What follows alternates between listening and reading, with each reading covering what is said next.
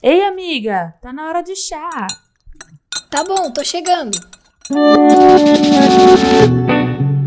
Chega mais! Está começando mais um episódio do Safcast, o podcast do portal Lesbionest. Eu sou a Keu e traumas poderiam ter sido evitados se esse filme não fosse feito. Oi, galera, eu sou a Gil e tem gente que não deveria nem estar perto de filmes. Com certeza. Eu sei que vocês devem estar pensando, mas o que é isso? Como assim elas vão falar sobre esse filme mesmo? É isso mesmo que tá acontecendo? É, mas não é de um jeito que vocês estão esperando. Sim, a gente vai falar sobre Azul é a cor mais quente, porém, não vai ser uma coisa boa, não vai ser como um elogio, vai ser uma, um quadro diferente dessa vez. Não cancelem a gente ainda, tá? Esperem a gente avisar o que é que vai rolar antes de vocês pensarem precipitadamente e pensarem nos cancelar. Além disso, já que, né, a Kel comentou, já fica o aviso então de gatilho no começo desse podcast. Se você tem algum gatilho sobre assédio, abuso sexual, abuso psicológico, abuso físico, é, não recomendamos que você escute esse podcast. Nós vamos falar sobre toda a problemática de azul a cor mais quente. E, bom, espero que quem escute esteja num lugar seguro, num lugar mental seguro também. E fique bem depois de ouvir.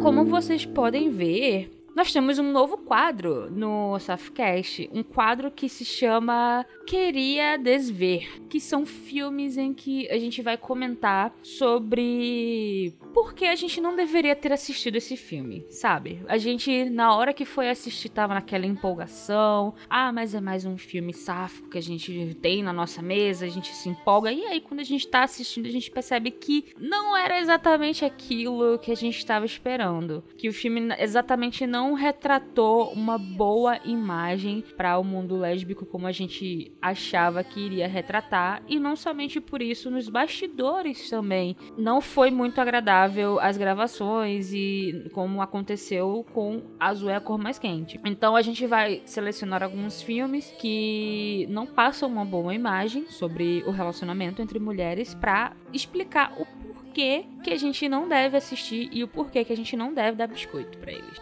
Exatamente, muito bem falado. Então, esse é o primeiro episódio do Safcast Queria Desver. Vamos começar falando, né, que Azul é Como Quente é um filme de 2013 de um diretor que eu não vou falar o nome porque não quero ninguém indo procurar para saber quem ele é, não quero ninguém, não quero dar ibope. É isso que a gente não quer que ninguém vá procurar. A gente quer que vocês esqueçam que esse ser humano existiu. Mas... Chamaremos ele de aquele que não deve ser nomeado. Exato, exatamente. E temos as atrizes Adele, que infelizmente eu não sei pronunciar o seu sobrenome. Adele es, es, Ai, amiga, me ajuda. Exapopo. Exapopo. Então, é um negócio meio grego, né? Eu diria que deve ser Charcópolis. Eu nunca, Estranho, nunca né? passar pela minha cabeça esse, esse Charcópolis. Eu acho que é Charcópolis. Charcópolis. Então, a Del Charcópolis e Léa Seduá. Léa Seduá eu sei, porque eu já vi um vídeo explicando como é que se fala o nome dela. Muito Enfim. bem.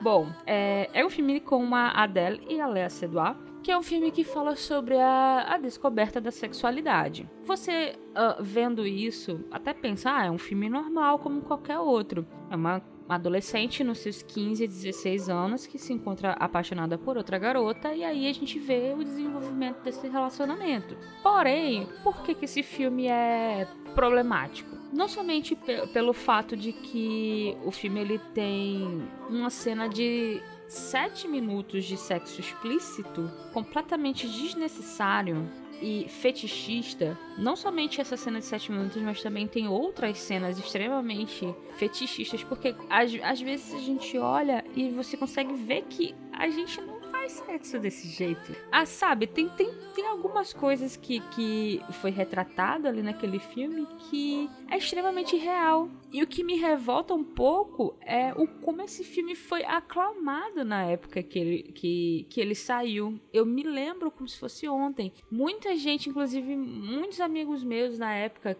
que, que eu conhecia da, da internet, que gostavam de cinema, aclamaram demais esse filme, porque, ah, porque ele retrata um ótimo relacionamento, realmente, de verdade. E quando eu assisti, eu fiquei extremamente frustrada. Na época, me lembro de não comentar nada, porque eu não sou uma pessoa de se de, de ser muito polêmica. Se eu não gosto de um filme e eu vejo que muita gente gosta, eu guardo minha opinião para mim, porque eu acho que não há a necessidade de ficar é, estragando o, o, gosto dos outros, dar, palpite no gosto dos outros. Mas quando eu assisti, eu, eu, eu fiquei extremamente incomodada, porque como eu já expliquei aqui outras vezes, eu não gosto de cenas de sexo desnecessárias e é o que tem no filme sabe? Muitas cenas de sexo. E o pior é que não é nem a questão da cena de sexo desnecessária, porque dá para colocar cena de sexo? Claro que dá para colocar cena de sexo, não tem por que não colocar. Mas o que é que um diretor quer passar com uma cena de sexo de 7 minutos, sabe? Me explica. Por quê? Sabe? Não tem motivo de, de um diretor colocar 7 minutos de duas mulheres fazendo sexo e quase, quase nuas. Por exemplo, no filme, sim, elas estavam nuas, mas na, nos bastidores elas estavam usando próteses e, e ficou. O filme ficou praticamente pornô, sabe? E aí eu te pergunto o, o que um homem quer passar com essa ideia? Então, quando eu assisti, eu fiquei extremamente incomodada, mas eu pensei, eu devo ser a chata do rolê. Não sei, muita gente que assistiu gostou. E anos depois a gente descobriu a questão do que aconteceu nos bastidores e aí foi que muita gente abriu os olhos para realmente a problemática do filme, que ela que foge um pouco mais de não somente uma uma cena de sexo de sete minutos, e sim é, de todo o sofrimento que as atrizes passaram no set. Em 2019, o filme é de 2013, né? Só lembrando. Em 2019, tudo, tudo começou com uma thread no Twitter quando as atrizes estavam fazendo uma tour, não sei se por volta de 2013, 2014, mas elas estavam fazendo uma uma premiere pro filme e uma das atrizes, justamente a Alessia Eduard, ela foi filmada chorando. E na época, é, todos os materiais de divulgação e de reportagem focaram nela chorando e falando o quanto ela estava emocionada por ver a, a sua atuação, por ver o filme em tela, ou, ou emocionada por estar ali. Só que a verdade realmente não foi bem essa. E a parte pior disso tudo é que muitos veículos de informação sabiam da verdade e procuraram te esconder porque não era necessário. O sofrimento de uma atriz nos bastidores de um filme não era necessário ser comentado. E aí eles colocaram de lado e focaram que o choro dela foi por alegria ou emoção. E aí a repercussão toda se deu quando essa thread no Twitter é, viralizou. Uma conta que hoje não existe mais, ela foi excluída, mas na época se chamava Marelhas. Fez uma thread explicando o, o que aconteceu para a Léa Seduá estar chorando na coletiva de imprensa, de, de, divulgação na época que o filme saiu. E aí ela disse que as atrizes foram abusadas pelo diretor nos sets de filmagem. Nas entrevistas elas falaram que, na verdade, não somente elas, mas a Lea eu acho que foi a, a que mais realmente saiu impactada com tudo isso. E aí ela revelou que usou próteses de vagina durante as cenas de sexo que duraram mais de 10 horas consecutivas. Você imagina você ficar mais de 10 horas sem parar para descansar, o quanto não é cansativo e filmando e filmando e filmando. Inclusive a Adele, ela chorava durante as gravações em consequência da dormência e do sangramento que tinha por conta das próteses da vagina, mas o diretor não queria interromper a cena porque achava que isso ia perder a veracidade da, da cena, da, da emoção do momento. Inclusive, em uma das vezes ele sugeriu filmar o sangue da vagina para deixar isso mais real.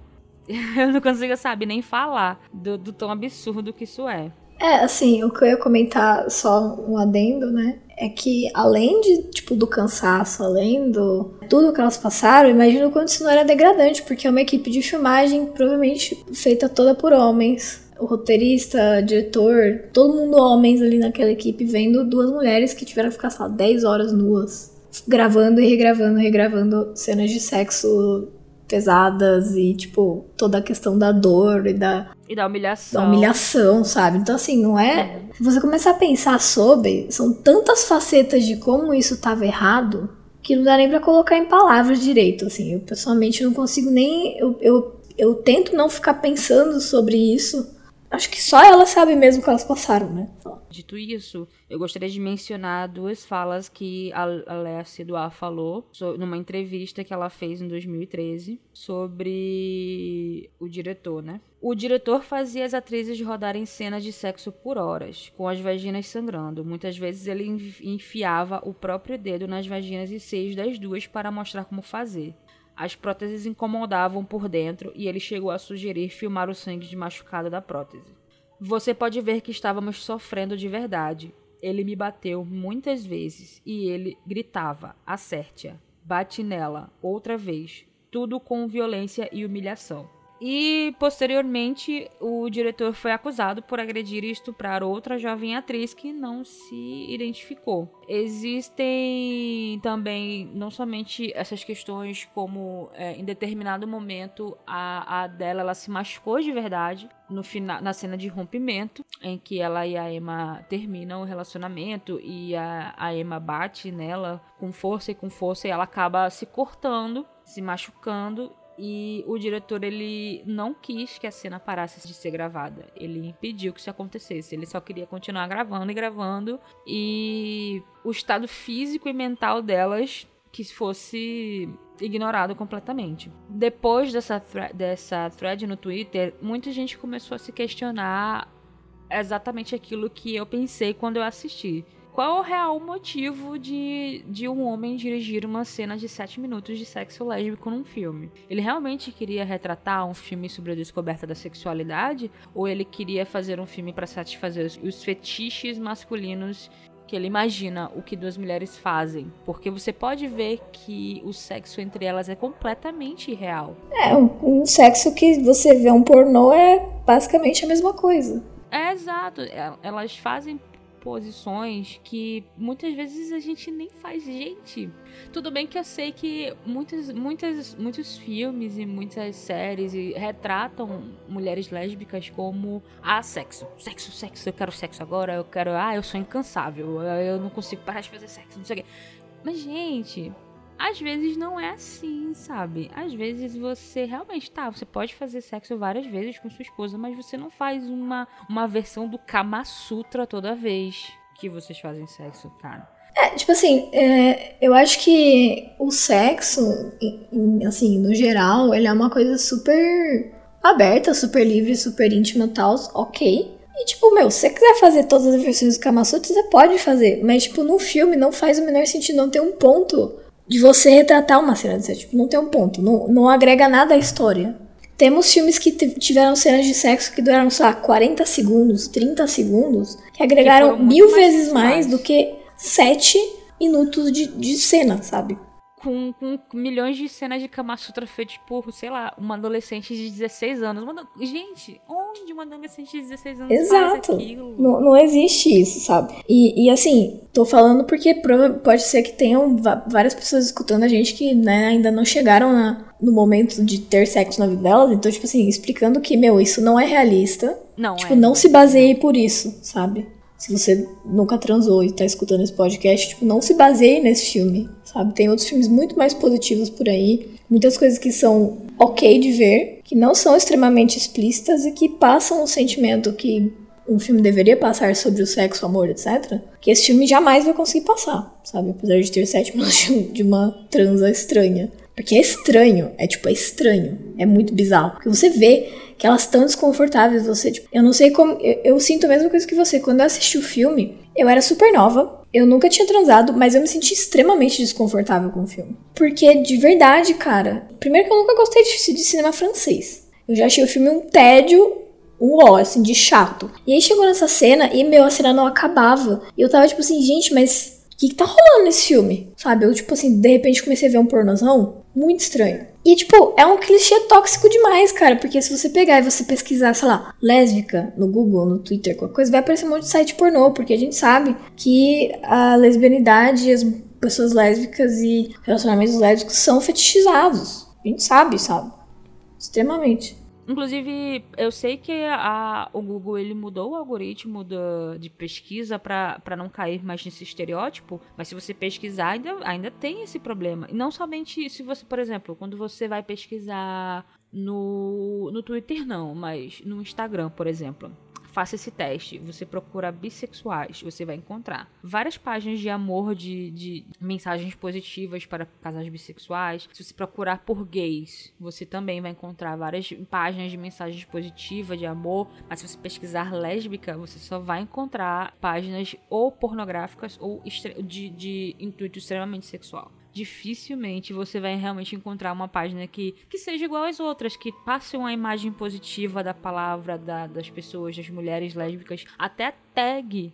Se você pesquisar na tag lésbicas, você só vai encontrar, tipo, muita coisa extremamente sexual. Eu fico muito incomodada com isso, porque muitas vezes, porque eu não quero ver, eu não quero ver mulheres lésbicas se pegando e se comendo seminuas. Eu, eu quero ver casais bonitos, casais fofos, casais casando, histórias de amor, de verdade, né? histórias né? de amor. Tipo, histórias que a gente sabe que as atrizes estavam confortáveis em fazê-las, que elas participaram do processo de criação desses personagens. Você pega e compara o que a Leia e a Adele falaram sobre o que elas passaram nesse filme com outras atrizes que mais recentemente fizeram filmes de mulheres sáficas. E, meu, Exato. tipo, a experiência delas foi tão positiva, sabe? Que você sabe que elas estavam ali presentes, elas, tipo, escolheram o que elas queriam fazer, o que elas não queriam. Teve várias, por exemplo, a história da Kate Winslet com a Saoirse Ronan, que elas mesmas, é, tipo, elas fizeram a própria coreografia da cena delas e só tinha mulheres durante a gravação para elas não se sentirem desconfortáveis. Então, tipo assim, tem contrastes muito grandes, sabe? E você pode sentir a diferença, sabe? Que mesmo sendo tendo sido dirigido por um homem, o, o Ammonite também foi dirigido por um homem, mas ele não estava presente na cena e ele deixou tudo ser conduzido por ela. E houve o um respeito, né? Tipo, houve o é, um respeito de, para, dele para com as atrizes, diferentemente do que aconteceu com aquele que não deve ser nomeado.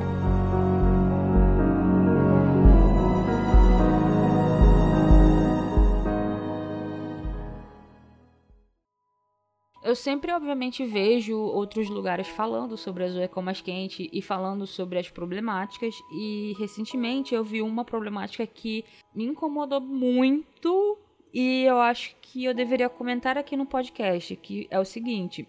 É, essa pessoa, é, ela fez uma postagem sobre a Zoe mais quente e alguém mandou uma mensagem para ela falando que não se importava com o que as atrizes haviam sofrido no set de filmagens, contanto que o filme fosse bom.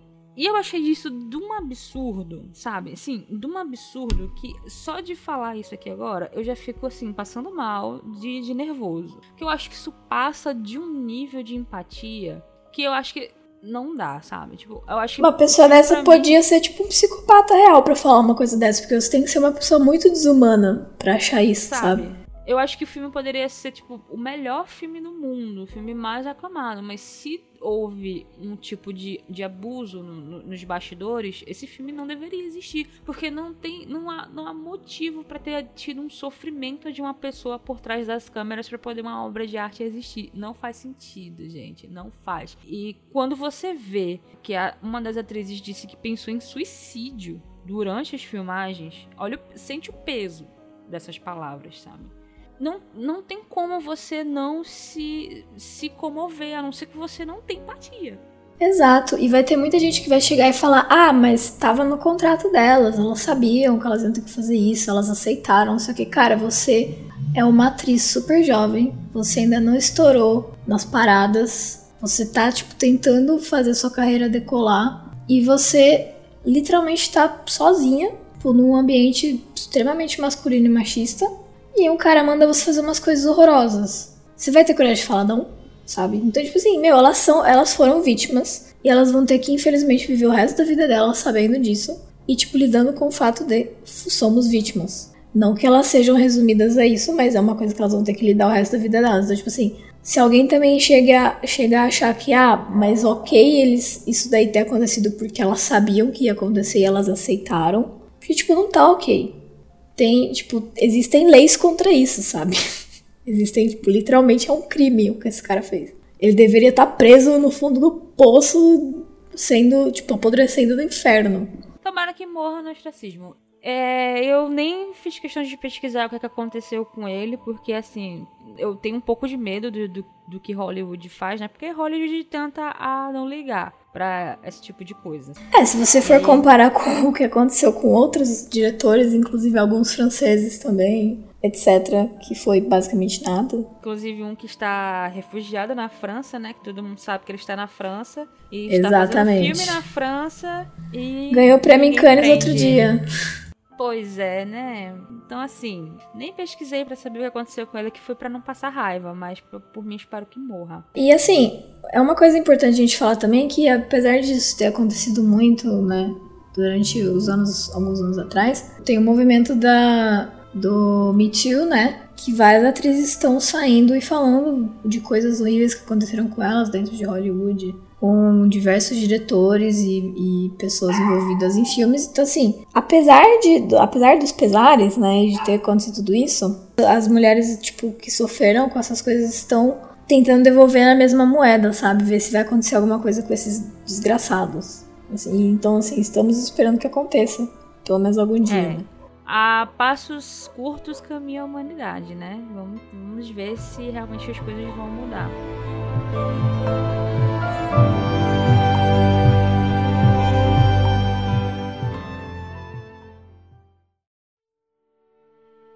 Bom, é, acho que a gente já falou tudo, né, que precisava falar com relação a, aos abusos que aconteceram com as atrizes. Acho que a gente não precisa mais focar nisso. Agora a gente pode falar sobre HQ. Para quem não sabe, é, a história do filme de Azul é como quente, ela, ela é inspirada numa HQ e, e, ela, assim, ela tem, algum, ela tem vários pontos diferentes do filme, mas isso não significa que ela também não tem uma discussão que seja, não seja problemática. Óbvio que a discussão dela é completamente diferente da discussão que a gente tem do filme. Porque, assim, no filme a gente, óbvio, discute a, problemática com relação a, a, a, ao fetichismo da cena de sexo. Porém, a HQ, a gente tem uma, uma discussão um pouco diferente, que é com relação a, a, a forma como uma pessoa bissexual é retratada no, nas obras de ou de audiovisual ou de. sabe, nas obras de entretenimento em si. Como que um personagem bissexual, na maioria das vezes, é retratado nas obras. Como uma pessoa indecisa, como uma pessoa que, trai o outro, que acha que, que não tá feliz no seu relacionamento. E assim, a HQ ela não, não fugiu muito bem desse estereótipo. Porém, eu acho que se for para fazer um, um comparativo de, do filme da HQ, eu acho que vale muito mais a pena você ler a HQ do que você se preocupar com o filme. Eu acho que o filme você pode simplesmente esquecer. Se você nunca assistiu, nem vai atrás, nem se preocupa. Sabe, esquece que esse filme existe. Exatamente. O que eu ia falar é que, assim, é muito triste que o filme seja esse filme, porque a HQ, apesar dos né, probleminhas que ela tem também, ela é de fato uma história sobre descoberta da sexualidade. Então, tipo, o, se o ponto era esse, pelo menos isso a HQ cobriu de uma maneira ok. Não é a melhor HQ do mundo, né? Não dá pra falar isso. Mas, assim, primeira diferença gigante da HQ Inclusive, é uma trivia sobre o filme, né? É que as personagens não se chamam Adele e Emma, elas se chamam Clementine e Emma, né? E isso daí foi alterado no filme por alguma razão X.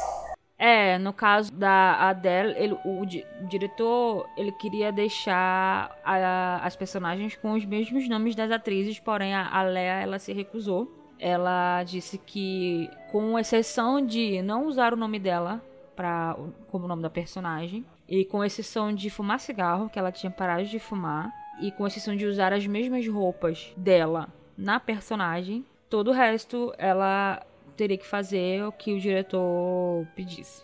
Mas é por isso que o, a personagem da Emma não se chama Lea. É porque a Lea se recusou a usar. Mas a, Adele não se recusou e ficou. A, a Clementine virou a Adele no filme. Exatamente. E aí, assim, começa a problemática do, do quadrinho, na verdade, não é nem muito. Ah, sexo explícito tal. Na verdade, a problemática é que a Clem começa a história como menor de idade. E a Emma já é maior de idade, na real. O problema inicial vem daí. E a maior de idade que, tipo, eu não falo exatamente qual idade a Emma tinha durante o, o quadrinho, mas ela deve ter uns 4, 5 anos a mais do que a, do que a Emma. É, o filme ele também ele não, não fala a idade também da Emma, mas ela, mas todo o diálogo que elas têm no bar com relação a Adele ou Clementine, ser mais nova, ser menor de idade, é, esse diálogo também existe no filme realmente essa diferença de idade. A gente só não sabe quantos anos a Emma tem. A gente sabe que a Emma tem, já tem idade para beber, então a gente chuta que ela tem mais de 18. Não sei a idade legal para beber na França, uhum. mas vamos dizer, acho, acho que mais de 18. Sim, e assim, a história ela é muito interessante porque na verdade ela é uma. É uma ela, a história da HQ é basicamente memórias. No começo da HQ, isso não é um spoiler, é literalmente tipo, na primeira página já fala isso a Emma está indo buscar as coisas da Clem, porque a Clem tinha acabado de falecer. Então, já começa na tristeza, né? Tipo, ela já. A Sáfica já está morta. Também é outro clichê, né? Ela sempre morre. Só que é basicamente uma, um, um diário de memórias. Então a, a Emma chega lá na casa para pegar as coisas dela e tal. E a mãe da Clem deixa, entrega uma carta para ela da Clem explicando o que, que ela queria que a Emma fizesse, que era ler todos os diários que ela escreveu desde os 16 anos dela até os 30 anos dela, que é quando ela morre. Ou seja, basicamente já passou quase 15 anos escrevendo. E aí a Emma começa a ler. E aí que começa a história. Então conta todo o processo da, da Clem, tipo, o primeiro diário dela, quando foi a primeira vez que ela viu a, a, Emma na rua, ela ficou, tipo assim, encantada com a mulher de cabelos azuis. E aí tem toda a questão do, da cor azul, porque ela. Assim, é muito interessante você ver na HQ, para quem gosta de HQ, isso é uma questão muito artística da HQ. Ela é toda pintada em aquarela. Aí na HQ, tipo assim, das memórias, é tudo em preto e branco. Só a parte que é azul que tem destaque nas cenas, sabe? Então, por exemplo, uma camiseta, o cabelo da Emma, o olho da Emma, é, tipo um caderno, uma mochila, sei lá. Tipo, coisinhas assim que vão marcando as memórias da Clem, né? Então é bem interessante de ler. E aí ela vê essa menina na rua, tipo, fica encantada e tal. Ela fala, meu, que é isso, né? E ela gosta de um carinha da escola dela. Assim, ela é uma, uma menina X, sabe? Uma menina bissexual na, na Terra, existindo. E só que aí depois que ela vê a Emma na rua, ela tem o primeiro sonho sexual dela. Ela nunca tinha tido tipo um sonho sexual. Ela conta isso pro diário dela. E o sonho sexual é com a Emma. E aí, desde esse já primeiro momento, começa o questionamento interno, tipo, uma homofobia interna muito intensa da Clem, falando: Meu, mas eu não posso ter sonhado isso porque isso, tipo, é nojento, porque ela é uma mulher, porque não sei o quê. Então, assim, ela começa a ter todo esse questionamento interno desde os 16 anos dela. E assim, querendo ou não, apesar de ser uma história chata e batida, muita gente passou por isso. Tipo, pelo menos eu passei por isso, sabe? É, então, assim. Isso, é, isso é a história de muita gente, né? Então, assim, querendo ou não, é uma história bem mais realista do que o que se passa no filme. Porque no filme, na real, eu nem entendo o que, que acontece naquele filme. Eu só, tipo, sei que tem umas cenas lá e é isso aí. Pelo menos na HQ, tipo, tem uma linearidade, dá pra você entender o que, que tá rolando, quantos anos a Emma. É, a Emma não, a Clem tem e o que, que, vai acontecendo. E aí, tipo assim, ela começa a ter todo. Eu não vou contar tudo, tintim por tintim, mas ela começa a ter todo esse processo de questionamento. Né? Ela faz umas amizades, ela tem um amigo que ele é gay, então ele ajuda muito ela nesse processo, o Valentin. Ele é um dos, tipo, catalisadores para ela ir se descobrindo e se aceitando e tal. Então é bem interessante a relação deles de amizade. É, ele é um cara realmente muito parceirão, e quando as amigas dela começam a falar que ela é sapatão, não sei o que, é ele que tá lá do lado dela, porque ele também é gay, sabe? E assim, vai, a história vai evoluindo de uma maneira que, por exemplo, o Valentin leva a Clem pra um bar gay, e nesse bar gay ela encontra a Emma, com a namorada da Emma da época, que é uma menina lá, que eu não lembro o nome, acho que era. Não vou lembrar agora. Mas enfim, elas se encontram tal, a Emma vai falar com ela no bar, aí depois elas conversam um pouco, a Emma vai lá na escola da, da Clem, tipo, ah, a gente não teve tempo de conversar, vamos conversar mais. E aí, nesse, tipo, vai passando o tempo, elas vão ficando amigas mesmo. Tem um desenvolvimento temporal muito grande, assim, elas se falam pelo telefone, elas trocam ideia, elas vão no parque. Só que aí, tipo assim, porque as pessoas viram a Emma e a Clem juntas, começaram a falar mal da Clem, falar que ela era lésbica, que não sei o que. Ela tem, ela tem muita homofobia internamente, tipo assim, é uma parte muito importante da HQ pra ela essa questão da homofobia interna, sabe? É uma coisa que ela, ela tipo, fica até cansativo de tantas vezes que ela repete e bate na mesma tecla, sabe? E isso é uma coisa também que fazia ela e a Emma se afastarem todas as vezes. E aí a Clem percebia que ela tava errada sobre isso. Aí ela voltava a falar com a Emma, ela se desculpava, começava a se falar de novo tal. Ok. Isso acontece, tipo, é um processo que acontece várias vezes. Até que num dado momento elas realmente já estão apaixonadas tal. Aí que é quando, tipo, acho que um, quase um ano depois que elas se conhecem, que é quando a Clem vai na casa da Emma e fala: Por que, que você nunca me traz aqui? E a Emma fala: Porque eu não ia aguentar mais não fazer amor com você. Que é quando elas têm finalmente a primeira cena de sexo delas. E na HQ é um negócio que dura, tipo assim, três tirinhas de quadrinho. Então é um negócio que você sabe que não tinha da onde tirar sete minutos. A risada é. nervosa, assim, de frustração, sabe? E, tipo, não é um negócio super explícito, super mega uau, bom naquilo, aquilo na mão. Tipo, sim, você vê que elas estão transando. Tipo, tem cenas específicas, mas é tipo um negócio normal. E não aquilo que a gente presenciou no filme. Exatamente. Para mim, o único problema é que a Clem, menor de idade, 16 anos, tá transando com uma menina maior de idade. Sei lá, 19, 20 anos. Tá errado? Tá. Mas, tipo, de coisas erradas que poderiam estar erradas, tipo, tiveram coisas mil vezes piores no filme, entendeu? Que, tipo, no filme ela também era de menor e aconteceu tudo o que aconteceu. Enfim, na HQ não fica um negócio assim, tipo, nossa, meu Deus, que transonas, sabe? Não fica assim, tipo, é um negócio que acontece. É como a gente já comentou, né? Ficou um negócio que é real. Pessoas transam, pessoas não é. fazem sexo igual no filme pornô. Exato, e é um negócio muito catártico também, porque aí a Clem realmente é, se mostra muito frágil, muito, né, ali aberta para tudo aquilo e ela quer fazer de tudo com a Emma, porque ela confia completamente na Emma tal. Beleza, então, assim, você continua vendo o desenvolvimento, apesar da homofobia interna, né? Toda a descoberta sexual da, da Clem tal. E, bom, acontece tudo isso. Depois elas brigam de novo porque a Emma não tinha largado da namorada dela. Aí a Clem fica mal porque ela ama a Emma e ela sabe que a Emma ama ela, só que, tipo, a Emma não quer meio que oficializar as coisas com ela e tal. Aí volta naquele processo dela se afastarem, brigarem, voltarem, não sei o quê. É, é tipo assim, a real HQ é bem cansativa nesse aspecto, sabe? É um negócio como, tipo assim, meu Deus, vocês não conseguem viver sem drama, mano, que saco, sabe? Tudo bem. Aí elas brigam e tal, de repente elas. A, a Clem tá puta porque a Emma não Tipo, não fala, mano, vamos aí, né?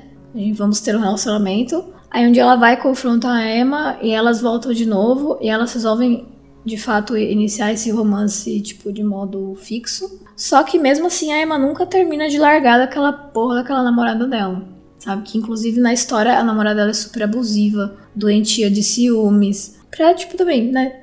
Lésbicas podem ser abusivas, ok. Daí um belo dia, a Clem confronta ela sobre isso, e aí, tipo, no dia seguinte ela larga da menina. Aí ela chega toda feliz, falando, ah, eu larguei dela, não sei o que. E a menina tinha acabado de apontar o dedo na cara da Clem, falando assim, ah, eu sei que foi por, por causa de você, sua puta, não sei o que, tal. Fala um monte pra ela, né? E vai embora. E aí a Clem briga de novo com a Emma.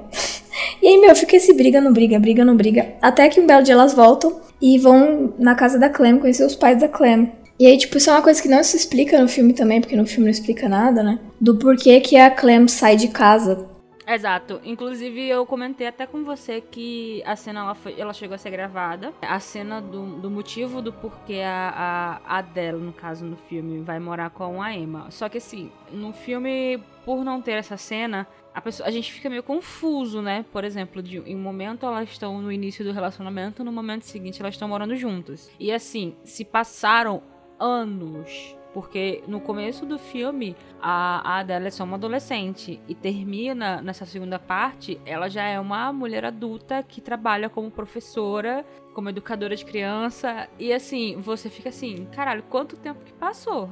E a única coisa assim que identifica que passou o tempo foi, foi que a, a Emma não tem mais os cabelos azuis, ela agora tem os cabelos loiros. Só que assim, você não sabe quanto tempo se passou. Você simplesmente tipo, chega numa hora e olha, a gente tá morando juntas e tal. Não chega a explicar o motivo, só simplesmente aconteceu. Mas aí no caso da HQ, realmente é, é mais explicativo essa questão. É, então, aí por que que acontece isso então? Elas vão lá na casa dos pais da, da Clem, né? E obviamente ela apresenta ela como, sei lá, amiga, professora de filosofia, sei lá. Um negócio super X assim. E tá, elas vão dormir lá. E tipo, elas estão lá, elas transam, né? Mas aí a Emma tem a brilhante ideia que ela vai buscar água na cozinha pelada. E de fato ela vai, né? E aí a mãe da, da Clem tá lá na sala e vê ela pelada. E tipo, de uma vez ela vai olhar se a Clem também tava. Aí, tipo, meu, vira aquela gritaria, né? Dedo no cu e gritaria. Maior, maior briga, tal, os pais mandam ela sair de casa. E é quando é, a Emma leva ela pra casa dos pais dela, porque os pais dela super aceitavam, é, apoiavam ela ser lésbica e tudo mais. Então, tipo assim, tem os dois lados da mesma moeda. Ela tinha super orgulho de ser LGBT, enquanto a Clem tinha toda essa homofobia interna. Então, tipo, era meio que um contraste entre as duas personagens também. Foi uma coisa que a HQ quis fazer, né? E aí elas começam a morar na casa dos pais da, da Emma. E é por isso que a Emma pinta o cabelo, porque ela começa a trabalhar de garçonete, começa a trabalhar é, para ganhar uma grana, fazer umas exposições das artes dela lá, que ela é tipo artista. E aí, assim, basicamente, a, nessa época a Clem não tem nem 18 anos ainda, ela tá quase com 18 anos, ela tá tipo 17 e pouquinho. E ela já tem que morar lá, tipo, com a menina, sabe? Então elas basicamente casam, né, nesse... Aos 18. É, casada aos 18 anos. E aí, meu, nesse período tem um salto temporal gigante, assim. Aí, aí que você vê que ela realmente aprendeu inglês, ela começou a dar aula de idioma, aí a outra tá fazendo os trabalhos dela lá com arte e tal. E aí passa, sei lá, 12, 13 anos, acho que uns 13 anos, delas juntas, né? Elas continuam juntas tal, moram num apartamento X. E aí você descobre que passou todo esse tempo e elas estão novamente brigando. E aí qual foi o motivo da briga delas? A Clem tinha traído a Emma com o professor da escola. E aí a gente cai de novo naquele clichê chato pra caralho, que é tipo, ah, meu Deus, a bissexual que trai. Ah, meu Deus, ela não conseguiu se controlar. Ela estava triste na vida dela, ela foi lá trair. São, tipo assim, cansativo, né? Mas Ai, assim. Deus, a bissexual que tá. A mulher bissexual que tá namorando outra mulher e trai ela com outro homem. É, tipo, porque eu não podia trair ela com outra mulher, tinha que trair ela com outro homem. Porque ela é bi, né? Ela não consegue ficar longe dos homens. Isso é uma coisa também que a Emma, ela tem muita bifobia. Porque ela sabe que a Clem teve um namoradinho na escola. É, tipo, ela sabe que ela já gostou de caras e tal. E ela fica todo esse tempo, antes delas terem um relacionamento, ela fica falando assim: Eu não quero ter nada com você porque eu sei que alguma hora você vai me trocar por um cara.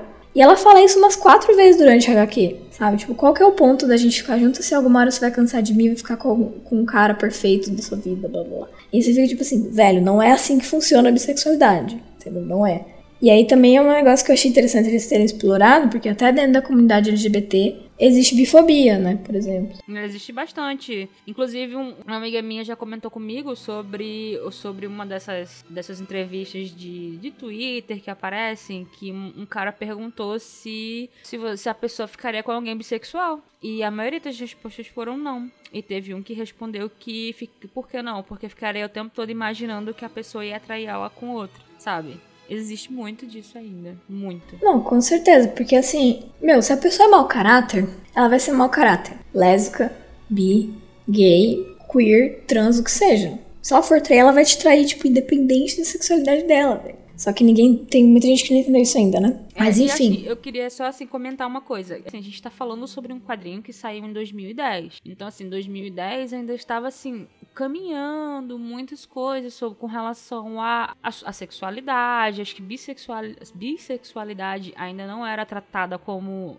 como. Assim, hoje em dia ainda não é tanto aos poucos que a gente vai vendo certos personagens bissexuais se abrindo, falando que falando que é realmente bissexual é, e abrindo a boca para falar, ao invés de dizer, ah, eu não tenho rótulos, sabe? Hoje em dia que a gente tá vendo mais personagens, mas 2010 não era uma época assim tão comum a 2010 a gente pode dizer que ainda estavam saindo do armário os personagens lésbicas, as personagens lésbicas e os gays e tal, mas bissexualidade ainda não era algo como assim retratado de forma fácil. Então a gente pode falar, tá, existe um. A gente pode passar um certo pano com relação à época em que a história foi escrita e a, e a época em que a história se passa e a HQ foi lançada. Mas isso não significa que a gente não tenha críticas sobre isso. Acho que existe. A crítica deve existir, a gente deve sempre comentar que, que isso não é certo, mas que existe um, um certo motivo para isso existir. Como, por exemplo, muitas pessoas reclamam sobre a personagem da Célia do livro de Evelyn Hugo, por exemplo, que fala justamente que a Célia ela tem também é, é, esses, esses questionamentos de uma personagem lésbica que namora uma mulher bissexual, que é sobre é, ela não entender a bissexualidade da outra, ou ter, ter medo que a outra fique com homens e tudo mais. Então, assim, óbvio que tem que ter essa crítica, a gente deve se incomodar, mas ao mesmo tempo a gente deve sempre lembrar a história em que, o, que a história de Evelyn Hugo se passa, que é nos anos 50, 60 e por aí aí vai. E que bissexualidade ainda era algo muito difícil. Inclusive, a própria Evelyn fala no livro que nem ela mesma entendia muito mais sobre a sua bissexualidade. Ela entende nos dias atuais, nos dias de 2017, que é quando a história do livro se passa, mas ela falou que naquela época era difícil de entender. Então, assim, é, a gente tem que sempre lembrar a época em que se passa o contexto, mas a gente também precisa criticar para que a gente não caia, não caia sempre nesse estereótipo e vá sempre melhorando sempre construindo mais é, novas histórias e que e melhorando o contexto delas. Exatamente, tipo, querendo ou não, a HQ começa nos anos 90, né? Então, tipo, eu de fato não tinha muito essa discussão, né? Óbvio que a comunidade bi já tava aí lutando pelo seu lugar na sigla, mas era chamado de GLS, né? Então. Era. Eu, eu tinha até esquecido sobre isso, você acredita?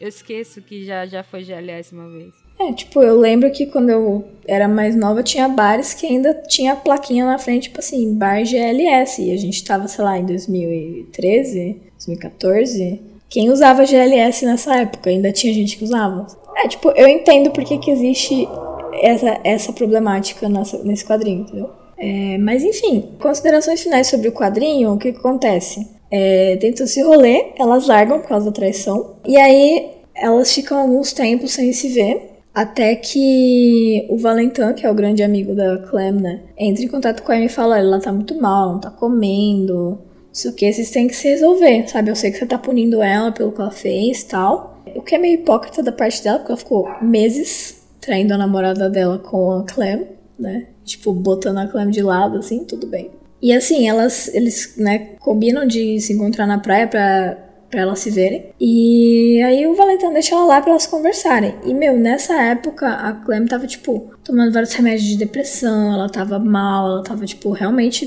para baixo, assim, sabe? Tava mal. É, e elas chegam na praia e tal, começam a conversar, não sei o que, aí tem um momentinho de romance e tal. Elas estão embaixo do pier, assim, e meio que voltam aqueles sentimentos e tal, elas, elas vão começar a fazer alguma coisa ali no pier. E que é quando a Clem começa a ter, tipo, um ataque cardíaco, basicamente. Começa a ter um negócio do coração e é levada para o hospital às pressas. Aí, quando chegam no hospital, o que acontece? O médico não quer falar nada pra Emma do que, que tá acontecendo, porque a Emma não é família de verdade, entre aspas, né? Então, não tinha direito nenhum sobre decisões da, sobre a Clem. Então, chega a família dela, da Clem, que é a mãe dela, que é a única que aceita basicamente ela, porque o pai expulsou ela de casa. É, e aí o médico fala que ela tem uma condição genética que foi agravada pelo abuso de medicamentos que ela tomou muito por muito tempo. E que ela tem, tipo assim, qualquer momento ela pode ter uma morte súbita. Então ela tem essa condição genética. E aí, de repente, ela pode morrer. E aí, dali algumas semanas, ela falece mesmo. E aí vai chegando no final do da HQ, que é o final da carta dela barra do diário. Aí ela falando pra, pra Emma que, tipo assim, não se culpe, porque você vai ficar achando que você que não percebeu que eu tava mal, que não sei o quê. Não é nada disso, a gente viveu uma vida muito boa, muito maravilhosa. Agradece ela por todos os anos que elas passaram juntas e fala, tipo, várias coisas românticas e lindas pra ela que eu não vou falar aqui para vocês lerem a HQ e descobrirem o que ela fala. E aí, tipo assim, a Emma aceita que ela se foi. É isso, sabe? Tipo, é uma história de fato de uma vida normal, de duas pessoas normais, que tiveram um monte de drama na vida, tipo, um monte de briga, um monte de. Porque assim, talvez duas pessoas que não eram certas uma pra outra só. Só que, tipo, elas existiram, elas influenciaram a vida uma da outra, e é isso aí, entendeu? Então, assim, a HQ é uma HQ de uma história normal. Não tem nada, assim, ultra mega sexualizado. Não tem nada super fetichizado. Assim, de fato, a única coisa ruim que eu consigo falar da HQ é que no começo uma era menor de idade e a outra não. O resto é, tipo assim, coisas que eu entendo por que, que estão na HQ, por que, que são problemáticas que estão aí, porque assim, beleza que agora é meio cansativo escutar de novo histórias sobre ai meu Deus, homofobia, ai meu Deus, minha família me mandou pra fora de casa e tal. Que são coisas que acontecem, né, recorrentemente. Só que é cansativo porque a gente já viu várias histórias assim. Mas naquela época era uma coisa inovadora, porque era 2010, sabe? Então tava começando a ter histórias sobre isso, né?